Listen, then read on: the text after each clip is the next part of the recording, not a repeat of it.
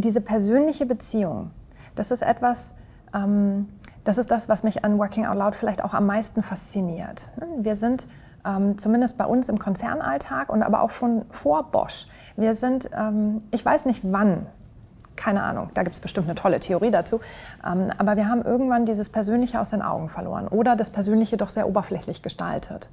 Ähm, wir sind im Berufsalltag ganz, ganz stark auf der fachlich-sachlichen Ebene unterwegs. Das heißt, wir bauen Beziehungen gar nicht mehr zu Menschen, sondern zu Rolle, Funktion und Aufgabe. So, und auf dem Level glauben wir, dass wir uns maximal effizient austauschen. Aber auf dem Level kommen auch maximal viele Probleme, weil wir uns als Mensch gar nicht kennen und weil wir als Mensch gar nicht mehr einschätzbar sind oder werden oder uns auch nicht mehr einschätzbar für andere machen. Ähm, wir nennen das so ein bisschen Business-Theater spielen. So, und jetzt kommt das ganze Menschliche.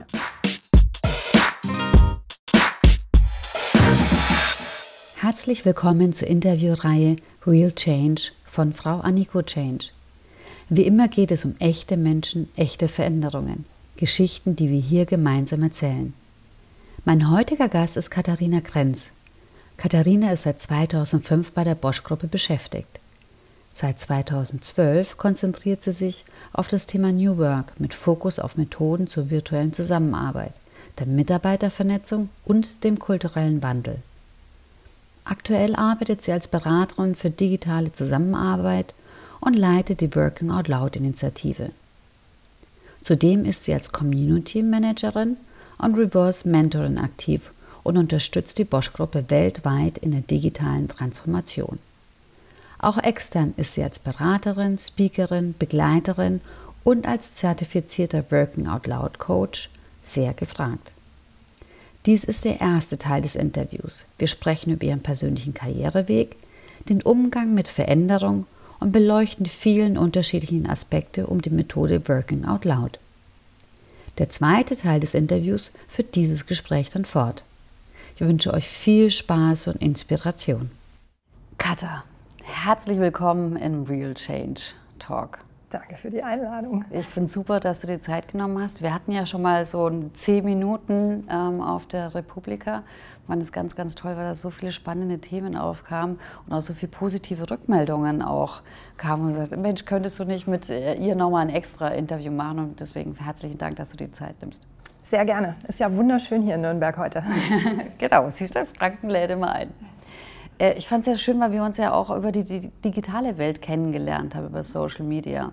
Und wie wir uns dann getroffen haben, war es so, gedacht, ah, ja genau, das ist der tatsächliche Mensch. Also das finde ich auch nochmal sehr, sehr schön an dir, dass du jetzt ähm, in dem ganzen digitalen Hype dann nicht irgendjemand anders bist, sondern du bist derjenige, die auch ja, das auch so darstellt. Von daher, das finde ich sehr, sehr schön. Du bist ja bei Bosch. Genau, seit 2005. Ich war lange Zeit bei Siemens. Das sind ja auch so, das heißt, ja, das sind so die Großkonzerne, schwerfällig. Mit Bosch, boah, verbindet man so einiges. Ähm, ist es denn denn so mit, es ist groß, es ist schwerfällig? Äh, auf der einen Seite wird ja viel darüber gesprochen, wie innovativ Bosch ist. Auf der anderen Seite kenne ich auch das eine, was PR-Abteilungen produzieren und das andere ist die Realität. Du kennst die Realität. Gut, man muss dazu sagen, Bosch ist natürlich groß. Ne? Also 410.000 Mitarbeiter in 60 Ländern. Wow. Ich glaube, den einen Bosch gibt es so gar nicht. Und egal, wo ich hinschaue, es sind natürlich immer nur Facetten, die man sieht. Ne? Weil wir schauen auf Teams, wir gucken auf Themen, wir sehen Bereiche, wir sehen Regionen. Aber den Bosch in Gänze, glaube ich, könnte ich überhaupt gar nicht beschreiben, einfach weil das Unternehmen sehr, sehr vielfältig ist. Ähm, jetzt bin ich seit 2005 bei Bosch und habe ein Leben vor Bosch. Ich komme aus dem Mittelstand oder aus einem etwas größer gewachsenen Startup mit knapp 80 äh, Mitarbeitern aus der Informatik und Mikroelektronik. Und ähm, da ging es deutlich anders zu. Ne? Ich sehe allerdings, dass sich viel verändert und dass sich im Laufe der Zeit jetzt auch sehr, sehr viel verändert. Also von 2005, ich würde sagen bis so 2012, hätte ich auch unterschrieben, dass Bosch vielleicht eher, zumindest in den Bereichen, in denen ich unterwegs war, ähm, eher beständig ist. Und ich glaube, das ist etwas, das uns aber auch auszeichnet. Ähm, Bosch ist ein Unternehmen der mehreren Geschwindigkeiten. Natürlich, wir, wir produzieren in Millionen, in Millionen Stückzahlen ohne Fehler ähm, jede Menge Produkte auf der einen Seite und müssen natürlich garantieren, dass die Qualität stimmt, dass der Standard eingehalten wird, dass wir unsere Zertifizierungen natürlich auch äh, behalten ähm, und dem einfach äh, Rechnung geschuldet ist. Und auf der anderen Seite sehe ich natürlich, dass wir viele, viele innovative Themen äh, bearbeiten, dass wir viele neue Produkte und Services entwickeln, dass wir mit ganz anderen Geschäftsmodellen arbeiten. Und dort ist das Arbeiten eine völlig andere Welt. Dort geht es tatsächlich heute schon sehr agil, sehr schnell, äh, sehr innovativ zu. Aber wenn du dann auf Bosch in Gänze schaust, dann liegt die Wahrheit wahrscheinlich irgendwo in der Mitte. Und ich glaube, und das ist das Wichtigste, dass wir einfach dem Kunden, dem Produkt, dem Service Rechnung tragen und uns so aufstellen, dass wir dort das Bestmögliche einfach liefern können.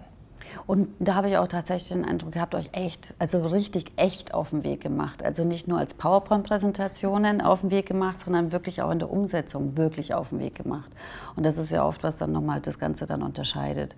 Dass dann ja auch viel, und das kenne ich ja auch im Großkonzern ja auch, viel getan wird, was vielleicht sogar gar nicht so sichtbar ist. Sondern eben gerade, ja, da reden wir dann auch gleich noch ein bisschen mehr über Working Out Loud, viele, viele Impulse. Und man kann so Großorganisationen ja auch nicht, wie jetzt ein Mittelständler oder eine kleinere Firma, sehr intensiv wandeln, sondern es sind ja viele Punkte an vielen unterschiedlichen Standorten, viele unterschiedliche Produkte, wo ja viel gleichzeitig auch passieren muss, damit sich so eine gesamte Organisation dann ja auch weiterentwickelt.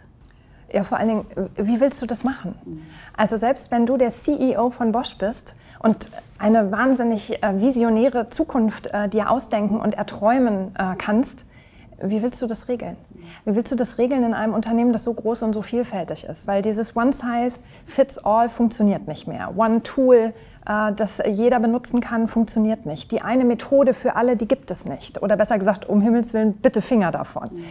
Mhm. das heißt, ich glaube, und das ist etwas, das, ähm, das wir in vielen Bereichen gut machen, ähm, ist, dass wir wirklich genau hinschauen, was braucht denn der Markt, was braucht der Kunde, was braucht das Geschäft, was brauchen vor allen Dingen aber auch die Mitarbeiter, was passt zur Kultur, ähm, was können wir dort einsetzen an Tools, an Methoden, ähm, an Training, an Enabling vor allen Dingen, was können wir einsetzen, um dort bestmöglich ähm, zu arbeiten.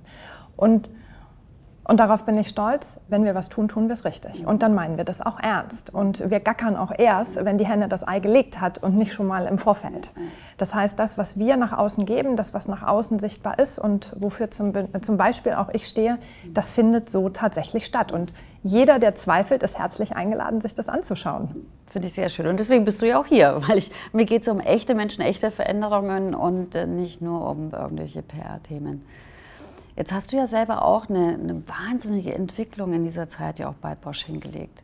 Bei deinem Einstieg, ähm, deine Entwicklung, deinen Themen. Was sind denn so, wo du sagst, das waren echte Turning Points, also echte Wendepunkte auch in deinem Lebenslauf und was war da so das Ausschlaggebende?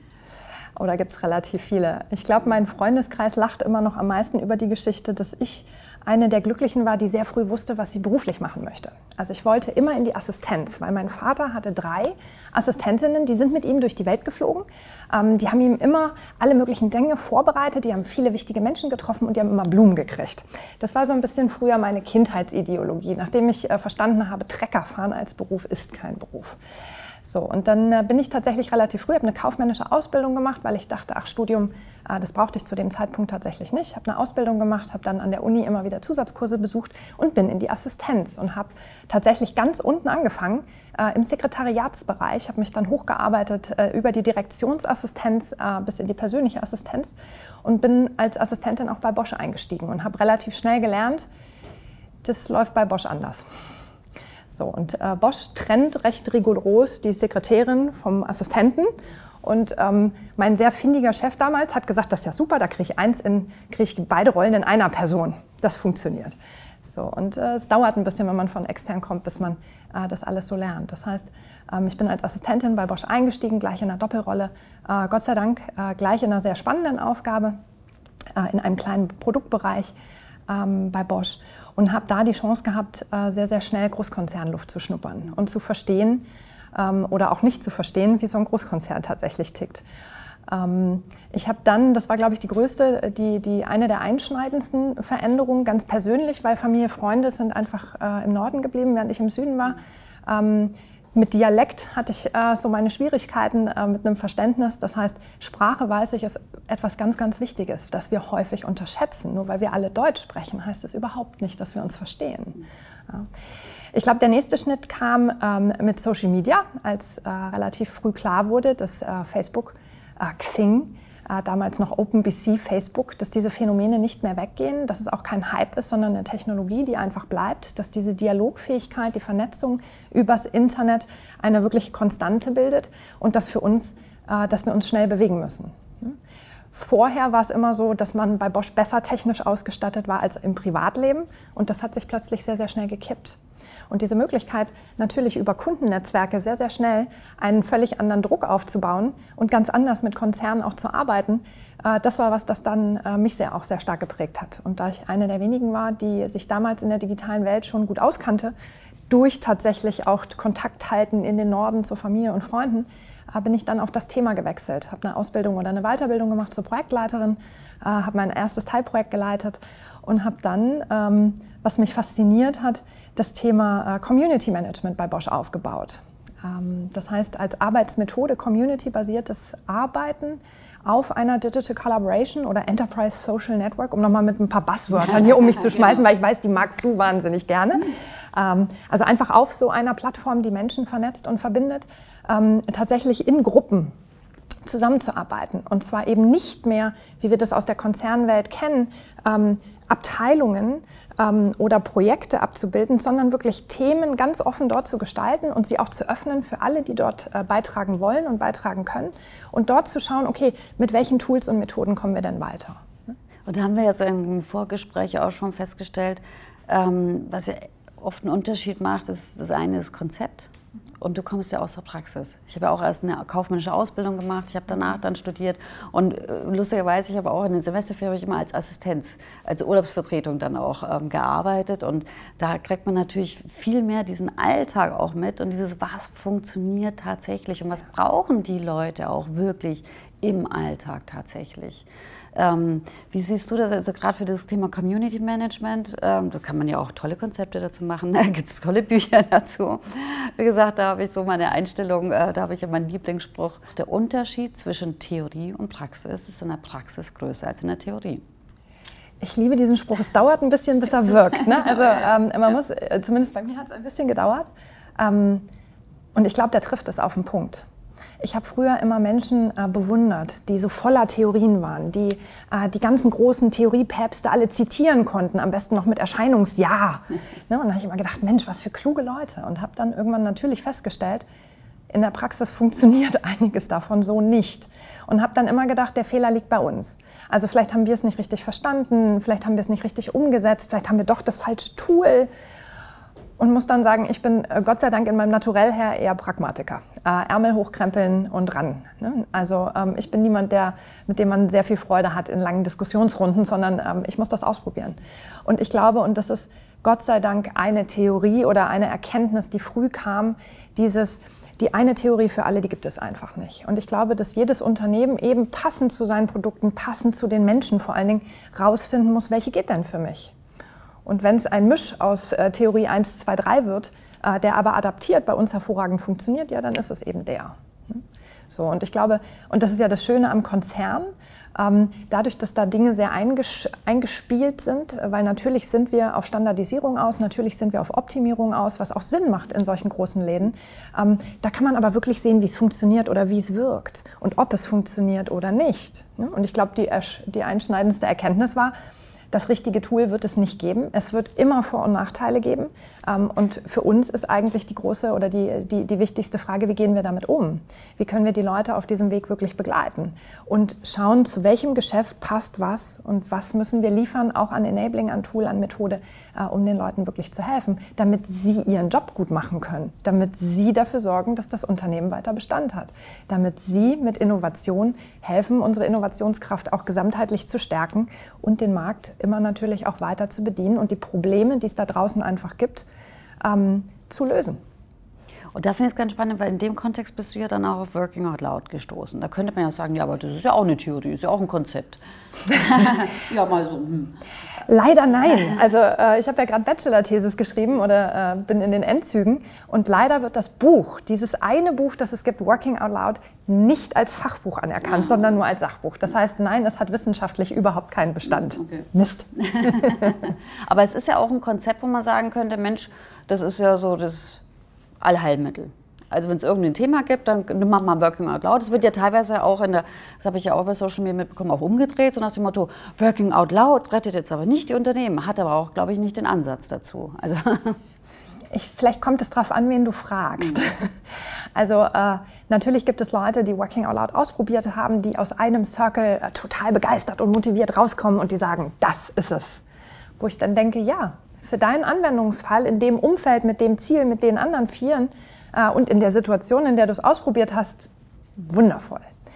Wenn du jetzt allerdings auf so einen Großkonzern schaust, dann äh, glaube ich nicht, dass es die eine eierlegende Wollmilchsau gibt. Ähm, so sehr ich sie, ähm, ich mir immer noch erhoffe, sie zu finden. Genau. Also wenn irgendwer, äh, wenn irgendwer eine hat, äh, bitte immer her damit. Das wird natürlich mein Leben viel einfacher machen. Ne? Es ist ja auch schön, wenn dieses One Fits All, wenn wir das irgendwann mal hinbekommen. Die Realität sieht anders aus. Ähm, natürlich ist es ein tolles Konzept und es ist ähm, es, dieses Konzept Working Out Loud besteht aus vielen Theorien und besteht aus vielen anderen Konzepten, die in der Praxis auch schon getestet und funktioniert haben. So, und es funktioniert überraschend gut. Auch das hätte ich nie für möglich gehalten, schon gar nicht an den, in den Anfängen, als wir uns äh, damit beschäftigt haben. Ähm, und es liefert auf vielen unterschiedlichen Leveln wirklich Mehrwert. Aber je nach Ziel, nein, deine Organisation wird es nicht von Grund auf erneuern, komplett transformieren und dein gesamtes System verändern. Das äh, wird Working Out Loud wohl nicht tun. Aber vielleicht die Leute. Vielleicht ganz nachhaltig, Schritt für Schritt, langsam die Leute. Die Leute, die einfach diesen Blick über den Tellerrand wagen. Die Leute, die verstehen, sie haben eine Stimme, sie können sich einbringen. Leute, die sehen oder die, die ähm, erfühlen, dass viele der Silos, die wir scheinbar immer haben, in erster Linie im Kopf entstehen. Leute, die mehr wollen, Leute, die Wandel wollen, Leute, die wirklich das Beste für ihr Unternehmen wollen und die jetzt anfangen, Systeme in Frage zu stellen, Pro äh, Prozesse in Frage zu stellen, Abläufe, Meetingstrukturen, Führungsverhalten in Frage zu stellen und die mit konstruktiven Vorschlägen kommen und sagen, hey, ich habe eine Idee, lass es uns besser und anders machen. Und die Zeit war noch nie besser, um das zu tun, weil jeder transformiert sich heute, jeder ist irgendwie vom Wandel betroffen und ich glaube, heute sind wir alle auf der Suche genau nach solchen kreativen Lösungen. Und wer bringt die, wenn nicht die Menschen? Und wo sollen die Menschen herkommen? Die sind bei uns im Unternehmen. Aber sie brauchen diese Stimme, sie brauchen die Sichtbarkeit und sie brauchen den Mut, jetzt diesen Schritt nach außen zu tun und zu sagen, hey, und hier bin ich, ich helfe mit. Und vielleicht geht das zurück auf Working Out Loud. Nicht bei jedem, aber bei vielen. Oder eben, wenn auch, ähm, also ich hatte es jetzt neulich auch auf einer Veranstaltung, wo ich als äh, Speakerin ja auch war, und dann hieß es ja auch, ja, aber wie fangen wir denn an? Also wenn das Top-Management nicht ein Programm aufsetzt, wie fangen wir denn an? Dann habe ich gesagt, ja, Working Out Loud. Weil die, die Schwelle ist so gering, im positiven Sinne. Und der Nutzen ist aber auch da und dieses Thema auch experimentieren können, ausprobieren können, weil es ein überschaubarer Zeitraum auch ist, den man wöchentlich braucht, den man, auf den es auch angesetzt ist. Also wirklich auch in dieses Experimentieren auch reinzukommen, das finde ich auch so das Spannende an Working Out Loud, dass es eben nicht als ein großes äh, Programm auf äh, Top-Management-Ebene angesetzt sein muss, sondern dass die Leute anfangen können. Ich habe ja auch selber auch einen Working Out Loud Circle gemacht, auch als Selbstständige und ich habe ja viele psychologische Ausbildungen und selbst ich habe noch ganz viel mitgenommen. Und da auch wieder, mit welcher Erwartungshaltung gehe ich dran. Natürlich, wenn ich die Erwartungshaltung, das ist jetzt die eierlegende Wollmilchsau, dann wird es schwierig, aber das gibt es halt einfach auch nicht. Aber auch ich habe ganz viele Punkte mitgenommen und empfehle das dann wirklich auch unglaublich gerne weiter, auch in ganz unterschiedlichen Kontexten. Ähm, ja, weil der, der Nutzen und dieses Impulse geben, weiterzudenken oder auch dieses, es gibt auch noch so viel mehr. Und es ist oft bei den Leuten ja nicht, weil sie es nicht wollen, sondern weil sie es sich manchmal gar nicht vorstellen können. Und dafür ist Working Out Loud dann wirklich super. Welche ganz konkreten Erfahrungen habt ihr denn jetzt äh, gemacht ähm, bei, bei Bosch mit Working Out Loud? Ja, schwierig. Schwierig zu beantworten, einfach weil es so viele sind. Ne? Also Stand heute, ähm, ich habe nochmal nachgeschaut, haben wir knapp 750 Circle, die entweder fertig sind oder gerade laufen. Ne? Also dadurch, dass immer wenn fünf Leute mit der gleichen Präferenz, also ich möchte virtuell auf Englisch ähm, Montagnachmittag ähm, zusammenkommen, starten bei uns Circle. Das heißt, die können täglich starten und deshalb haben wir unendlich viele verschiedene Geschwindigkeiten da drin. Viele sind fertig, manche laufen noch, manche sind zum dritten Mal dabei, ganz unterschiedlich. So, und wir haben in der Community knapp 5.500 Mitarbeiter von Bosch aus über 50 Ländern. Und viele teilen tatsächlich hinterher ihre Geschichte. So, und äh, die Schwierigkeit ist immer so ein bisschen rauszufinden, was geht denn jetzt ganz konkret auch auf das Konto von Working Out Loud, weil das dann viele Leute sind, die machen nebenbei, ähm, arbeiten die plötzlich agil oder sind in einem Design-Sprint irgendwie aktiv. Ähm, manche kommen also kommen mit ganz anderen Tools plötzlich in Kontakt. Plötzlich können sie Kamera mit Skype äh, in einer Großkonferenz und das hat alles Einfluss. Und dadurch, dass Working Out Loud zwölf Wochen dauert oder besser gesagt eher 15 wahrscheinlich, weil die wenigsten bekommen das tatsächlich am Stück durch, irgendwas ist immer, ist es schwierig herauszufinden, was geht ganz konkret nur auf das Konto von Working Out Loud. Ne, das ist mal immer so die erste Schwierigkeit, auf die ich stoße. So, und dann bekommst du die gesamte Bandbreite daraus. Das sind Leute drin, die ähm, die sagen, ja, jetzt verstehe ich unsere Toollandschaft besser.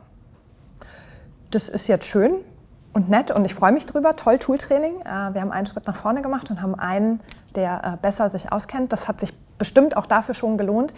Das würde ich aber sagen, ist wirklich das niedrigschwelligste, was du da rausbekommen kannst, ne? weil du zwölf Wochen einfach ähm, vernetzt arbeitest und das mit anderen Tools machst. Jetzt kriegen wir aber natürlich auch Leute daraus, die sagen, es hat mein Leben verändert. Das sind Leute, und ich habe mit vielen gesprochen mittlerweile, Leute, die auf der Suche nach Veränderung sind, die aber nicht genau wissen, was kann denn da jetzt meine Rolle sein? Was kann ich beitragen? Ich bin so ein kleines Rädchen in einem riesigen System. Ähm, was kann ich konkret tun? Ja?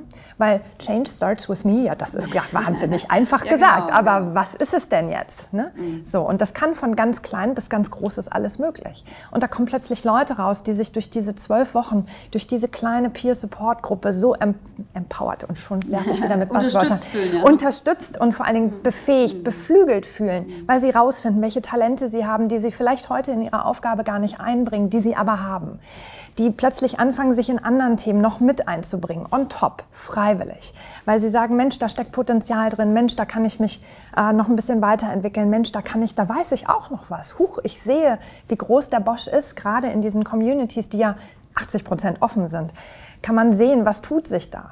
Leute, die sagen, Mensch, ähm, durch das Feedback bin ich persönlich reifer geworden, habe ich mich persönlich noch mal wieder ganz anders reflektiert und weiß noch mal ganz anders, wo stehe ich heute und wo will ich hin.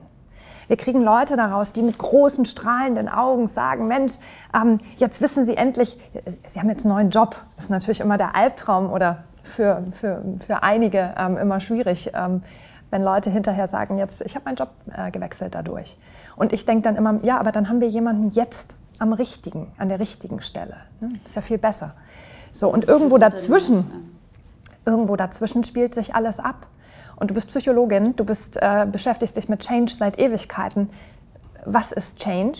Und vor allen Dingen, äh, auf welcher Ebene wollen wir denn Veränderung? Was ist es denn? Und was ist denn, was kann denn unser Ziel sein? Und ich denke immer, für mich ist es das. Und für jeden Einzelnen, der da rauskommt und sagt, das hat mir was gebracht, ich fühle mich sicherer, ich fühle mich besser, ich habe ein klareres Bild, ich habe einen besseren Überblick, ähm, ich fühle mich zufriedener.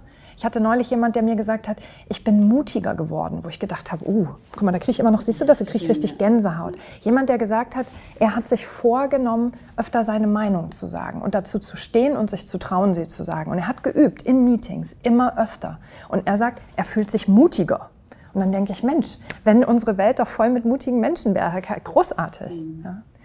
Also ich kann es dir nicht konkret sagen. Ich kann dir sagen, was wir anstreben bei Bosch, warum wir Working Out Loud einsetzen, auf welche Zahlen wir schauen und nach welchen Use Cases wir suchen. Aber auf der ganz persönlichen Ebene ist das die Bandbreite, mit der wir es da zu tun haben. Und das finde ich ja das Schöne. Also A, finde ich, ähm, unterstützt es insgesamt auch diesen Fokus auf das Gesamtunternehmen. Ja. Also wenn auch, wie du sagst, Personen dadurch den Job wechseln, ist es doch für ein Unternehmen, gesamtunternehmerisch doch super. Oder eben halt auch, dass jemand mutig wird. Auch das kannst du nicht als KPI jetzt im Einzelnen sehen, aber für das Unternehmensziel insgesamt zahlt es natürlich voll drauf ein. Und das, das Schwierige ist natürlich, Organisationen sind ja auch komplexe Systeme. Und du kannst sie ja nicht linear beeinflussen. Weil viele vergleichen Systeme mit Mobile. Mobile ist aber noch auch, da weiß ich, okay, das eine Ende ist mit dem anderen verbunden. Und wenn ich dran ziehe, dann sehe ich ungefähr, was sich dann am anderen Ende tut. Das ist es aber ja nicht. Komplexe Organisationen, gerade die größeren, es werden aber auch Einzelpersonen, das, das sind ja Einzelelemente, das sagt ja Markus Reitner ja auch, das sind eben keine Zahnrädchen, die alle ineinander greifen, wo du genau weißt, hier fange ich an zu drehen und da hinten wird sich dann was tun. Und dieses, was ich oft schwierig finde in Organisationen, dass man denkt, Firmen sind aufgebaut wie mechanische Systeme, wie ein Motor. Und wenn ich das eine optimiere, dann hat das Auswirkungen hier und dann kann ich das ganz genau. Und deswegen kann man es ja auch nicht genau nachweisen, was ist, wenn ich das eine tue, weil jedes Systemelement in diesem großen Gewerk reagiert da ganz anders drauf. Wie gesagt, man kann die Aspirin nehmen, da weiß man ungefähr, was es tut. Oder ich kann auch bei Durchfall Valium nehmen, dann ist der Durchfall auch nicht mehr so schlimm. Aber so wirklich hilfreich ist es nicht.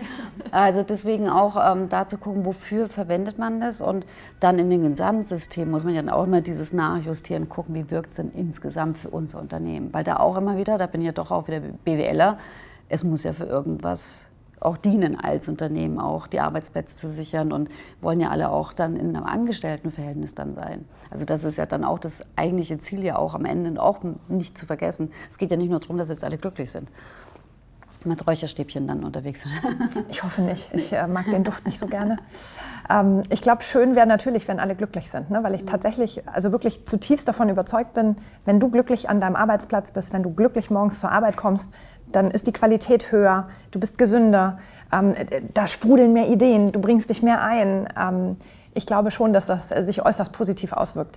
Jetzt kann man leider niemanden auf die gleiche Art glücklich machen. Und schon sind wir wieder bei der eierlegenden Wollmilchsau. Also was macht Menschen glücklich? Das ist das eine und ich sage auch immer, das Leben ist nicht nur glücklich sein. Das Leben sind nun mal auch, wenn man Momente hat, da, da muss man durch, auch durch ein Wachstum. Das ist nicht immer angenehm. Also diesen Anspruch, ähm, muss ich sagen, habe ich jetzt überhaupt nicht immer glücklich zu sein, sondern das, that's life. Und das Leben besteht aus Herausforderungen, das besteht auch mal durch Schmerz, das besteht auch mal aus Niederlagen. Und aus denen aber dann weiter, also dieses Aufstehen, weitergehen, daraus zu lernen. Und natürlich sind es dann diese glücklichen Momente, die möglichst häufig vorkommen sollten. Aber sie sind nicht, ähm, es wird nicht immer glücklich sein. Also ich bin nicht mit dem Satz aufgewachsen, dass es heißt, na, also wenn du jetzt nicht glücklich bist, hast du was falsch gemacht. Sondern es sind ganz normale, also auch dieses Klar, es sollte maximal häufig vorkommen. Zumindest sollte jeder morgens gerne aufstehen. Ja. Und selbst dann, wenn es mal einen Moment gibt, ähm, da tue ich mich gerade schwierig, aber wenn dann so ein Circle da ist und man dann entsprechende Unterstützung auch hat und das mit einbringen kann, auch damit, wie gehe ich denn damit um, wenn so ein Moment mal da ist, auch das ist ja vollkommen normal und menschlich, dass man sagt, äh, ich schmeiße alles hin. Aber dann zu sagen, ich habe auch mein Supporter-Netzwerk und habe zum Beispiel dann vielleicht den Mut, das auch mal anzusprechen, mir entsprechende Unterstützung oder ein Feedback mitzuholen. Ähm, auch das ist ja dann super, wenn man dadurch ähm, das in die Organisation mitbringen kann. Gut, Wachstum und Reife entstehen ja hauptsächlich aus Situationen, die dich zurückwerfen ne? oder wo du das Gefühl hast, okay, hier geht es nicht weiter oder ich weiß auch nicht weiter. Ähm, ich glaube, das ist ganz, ganz wichtig. Die Frage ist, ähm, hast du das Umfeld, um dich öffnen zu können? Hast du die Chance, das zu reflektieren? Kriegst du das selbst mit? Ne? So, und ich glaube, Reflexion ist eine der großen Fähigkeiten, äh, nicht nur der heutigen Zeit, sondern schon immer, aber momentan ist der Fokus auch bei uns sehr, sehr stark darauf, auf der Selbstreflexion. Ne? Mich selbst führen, äh, mein Team führen, mein Business führen. Ähm, und dazu gehört permanent dieses Selbstreflektieren.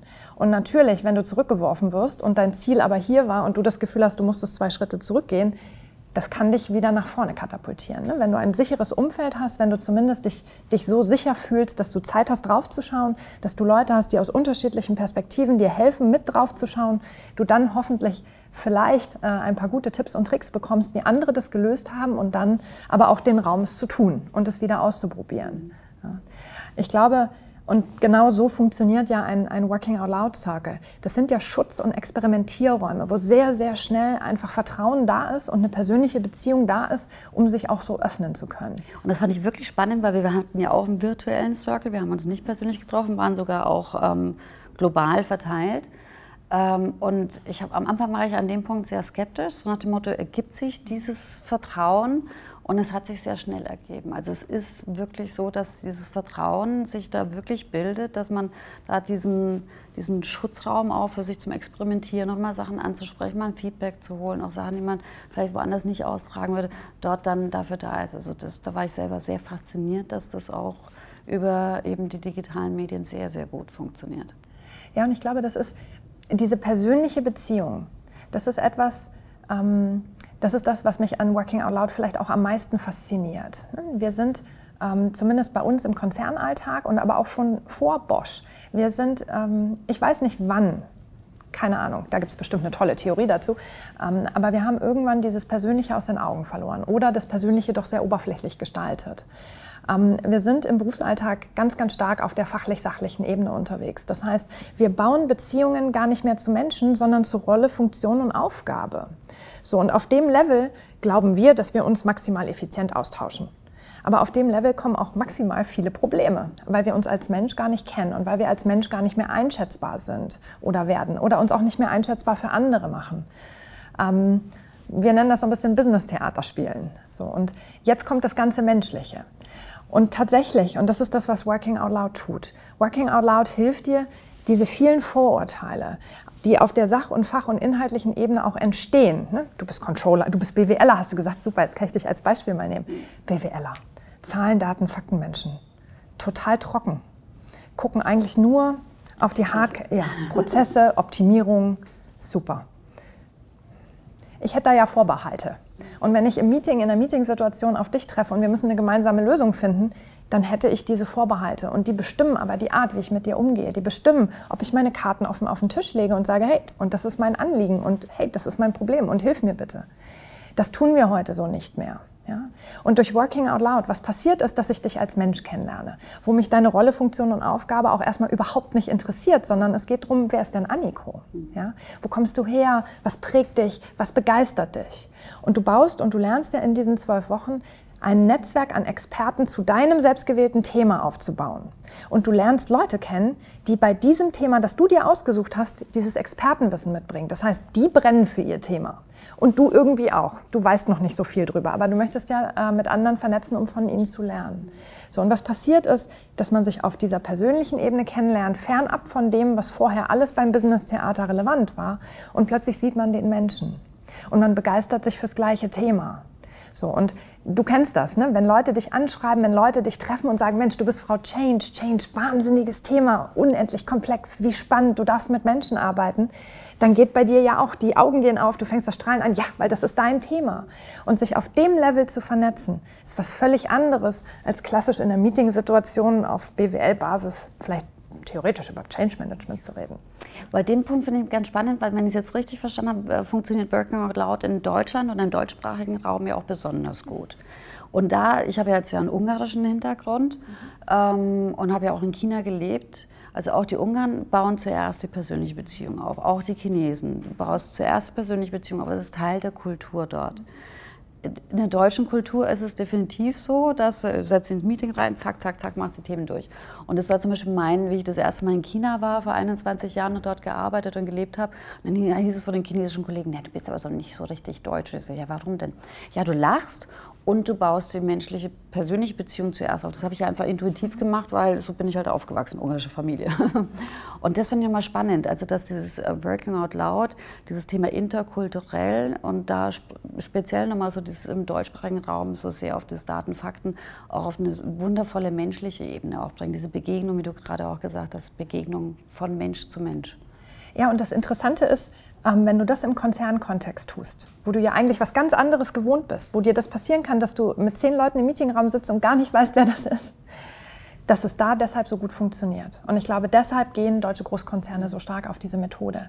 Weil im Endeffekt, in dem Moment, wo du den Menschen kennenlernst, spielen Rolle, Funktion und Aufgabe, Hierarchielevel treten komplett in den Hintergrund. Und es interessiert mich nicht mehr, dass du einen BWL-Hintergrund hast. Das ist wie so ein Rauschen in meinem Hinterkopf. Aber wenn ich dich kenn kennenlerne und mag und wir aneinander angedockt sind, basierend auf gleichen Interessen und einer ähnlichen Begeisterung für die gleichen Themen, dann tritt alles andere vollständig in den Hintergrund.